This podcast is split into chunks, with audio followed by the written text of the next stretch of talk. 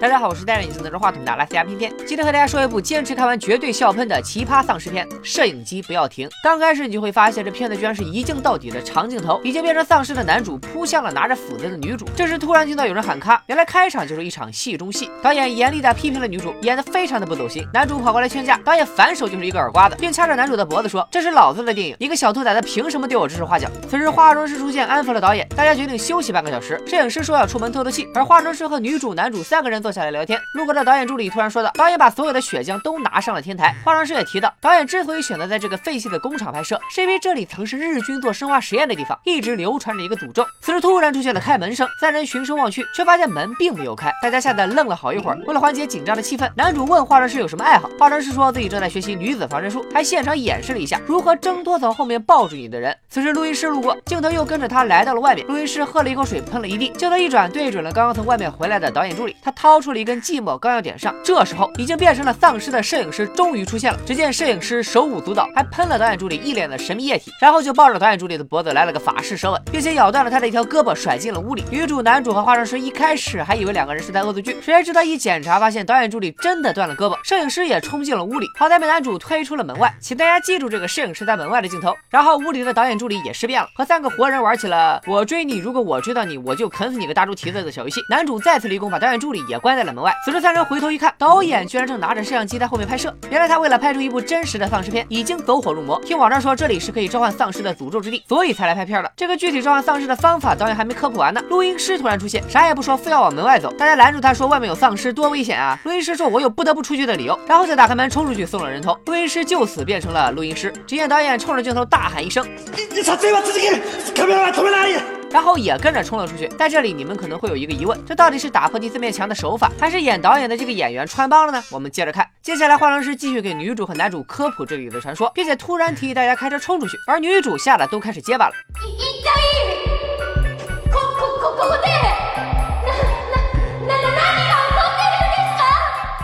然，门外传来了导演的敲门声。导演说：“放我进来吧，我就一个人。”三人打开门一看，确实只有他一个人，因为另一个不是人，而是丧尸。导演把录音师推进屋里，自己拿着摄像机兴奋地拍着。化妆师突然开了挂，一斧子劈死了录音师，血都溅到了镜头上。三个人撒丫子往外跑。此时有一只手出现，调皮的拿布擦了擦镜头。这回拖走的是穿帮了。跑到车上，大家才发现没钥匙，钥匙在导演助理那里。然后变成丧尸的导演助理就及时出现了，就开始追女主。此时为了表现电影的紧张感，摄影师还给了一个斜四十五度向上的仰拍，之后还推到女主和丧尸的脸上，给了特写镜头。女主逃进了隧道，就在要被导演助理抱住狂啃的关键时刻，男主赶到救下了女主，俩人又回到了屋里。此时化妆师看了看女主腿上的伤，说女主已经被丧尸咬了，必须大义灭亲。说完便抡起斧子追着女主砍，而且神勇无比，一路上先后踹飞了摄影师和导演助理。终于化妆师追着女主来到了天台，男主也赶来阻止，却发现完全不是化妆师的对手。镜头一转，对准了女主，只见她哼哼哈嘿，大喊大叫了足足有两分钟，镜头才转到了男主这边，他已经用斧子砍死了化妆师。女主也以为自己被丧尸咬伤，让男主不要靠近自己，然后就头也不回的下楼了。紧接着，男主表演了一个非常浮夸的失足坠楼，而女主则躲进了一个用血画着五角星的小屋里。此时，他才发现腿上的伤口其实是当时拍戏时贴上去的假伤口。就在他要出去时，一个恐怖的鬼影出现在了他的面前。不过，这个鬼影好像并没有发现女主的存在。鬼影消失后，女主出门捡到了一把贼感人飞斧，她来。到天台想告诉男主自己并没有被丧尸咬伤，却万万没想到男主已经变成了丧尸。就在这万分悲痛的时刻。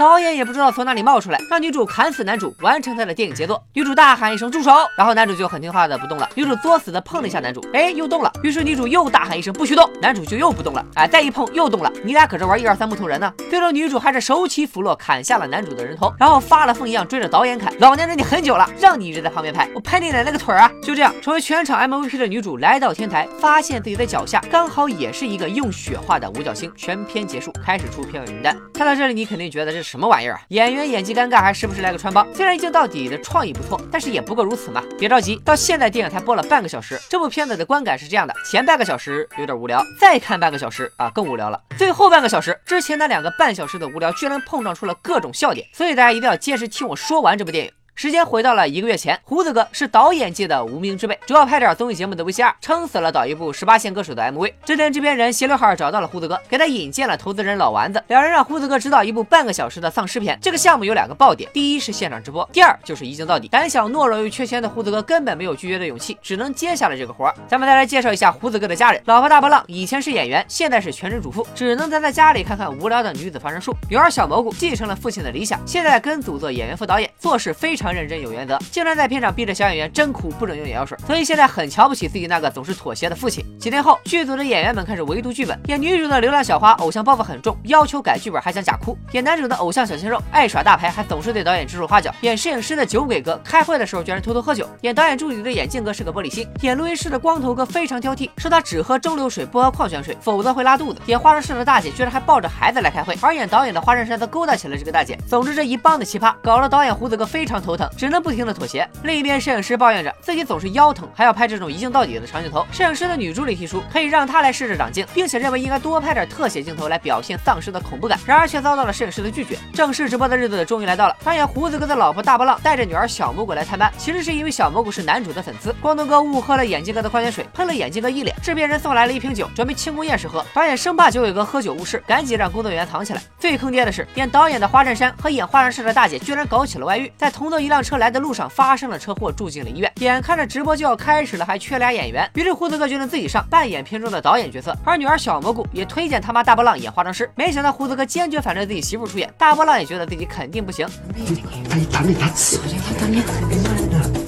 没有就这样，总算是开机了。对男主和女主憋了一肚子火的胡子哥，终于可以发泄了，所以一上来就狂怼女主的演技差，还掐着男主的脖子，让他不要总是指手画脚。剧情继续推进，没想到演摄影师的酒鬼哥还是找到了藏起来的酒，喝了个酩酊大醉。突然出现的门声，其实就是酒鬼哥撞到门发出的声音。于是工作人员用大字报提示，让男主、女主大波浪即兴发挥，拖延时间。这才有了男主问大波浪平时有啥爱好，大波浪演示女子防身术的一幕。终于，胡子哥找到了办法，就是扶住酒鬼哥的下半身，让摄影师只拍到了上半身。然后酒鬼哥因为喝大了，还吐了眼镜哥一一脸酒。好在剧。情还是继续推进了下去。本来很恐怖的画面，从旁边来看，突然就萌生了喜感。第二个出问题的是光头哥，还记得他出门喝水吐了一地吗？他又喝了自己不能喝的矿泉水，一直想出门拉肚子，这才有了他打断导演台词冲出去送人头的一幕。也正因为这样，原本的演出计划被完全打乱了。导播做好了随时切做广告的准备，但是胡子哥却坚定的对着镜头说：“你你操，这把自己给，看不到，从哪里？”胡子哥陪光头哥拉稀，小蘑菇的导演天赋发挥了作用，他说服制片人和导播临时改戏，直接跳到光头哥变成丧尸出场的那一幕，这就苦了男主、女主和大波浪，只能再次拖延时间，一句台词反复说，说的都结巴了。剧情继续推进，胡子哥推着尸变的光头哥进屋，大波浪砍倒光头哥，带着男主和女主奔去了车里。狗在一旁的眼镜哥再次登场，在和女主争斗的过程中，女主直接把摄影师给撞倒在地，摄影师腰伤发作，直接原地石化。于是女助理扛起摄影机继续拍，这回她终于可以尽情的加入特写镜头了。此时小蘑菇在导播间给大家讲起了他妈大波浪的故事。大波浪的演技非常好，但是有一个毛病，那就是容易入戏太深，经常脱稿演出。有一次还弄断了演员的胳膊，于是只能离开演艺圈。怪不得胡子哥一直反对老婆出演呢。另一边大波浪果然开始假假戏真做，抄起斧子就追着女主砍，这可咋整啊？胡子哥灵机一动，说放出那俩丧尸拦住他。然而酒鬼哥和眼镜哥却先后被大波浪踹飞。大波浪追着女主来到了天台，还记得那个女主足足喊了两分钟的镜头吗？其实就是因为大波浪入戏太深，而且还有女子防身术，谁也拦不住。无奈之下，胡子哥只好把媳妇勒晕了，并且化妆成了被男主用斧子砍死的样子。总之，剧情终于回到了正轨，但还是有两个问题需要解决。第一个问题，女主在结局时需要用的斧子，现在在大波浪的脑门上粘着呢。于是胡子哥让工作人员扮成鬼，举着大字报告诉女主，让她在门口捡一把斧子。第二个问题。刚才在制服大波浪的时候，不小心把摇臂给弄坏了，没有这个摇臂就拍不了结局时女主站在五角星上的俯拍镜头，这可咋整呢？制片人说，反正都到最后一个镜头了，随便凑合一下得了。胡子哥准备再次妥协，然而女儿小蘑菇却站了出来，问制片人现在整个剧组有多少人可以用。回到拍戏这边，大波浪醒了过来，造成了之前的穿帮，还好被胡子哥拖倒在地。小蘑菇想的办法就是用叠罗汉的方式代替摇臂，但是罗汉总是叠不起来，于是男主伴着女主的叫声一会儿动一会儿停，拖延时间。最终女主砍下了道具假人的人头，砍到案时飙了血，其实是道具师吹出来的。最终包括制片人、男主在内的所有工作人员全部叠起了罗汉。小蘑菇拿着摄影机一步一步踩上了人梯，这才完成了最后的俯拍镜头。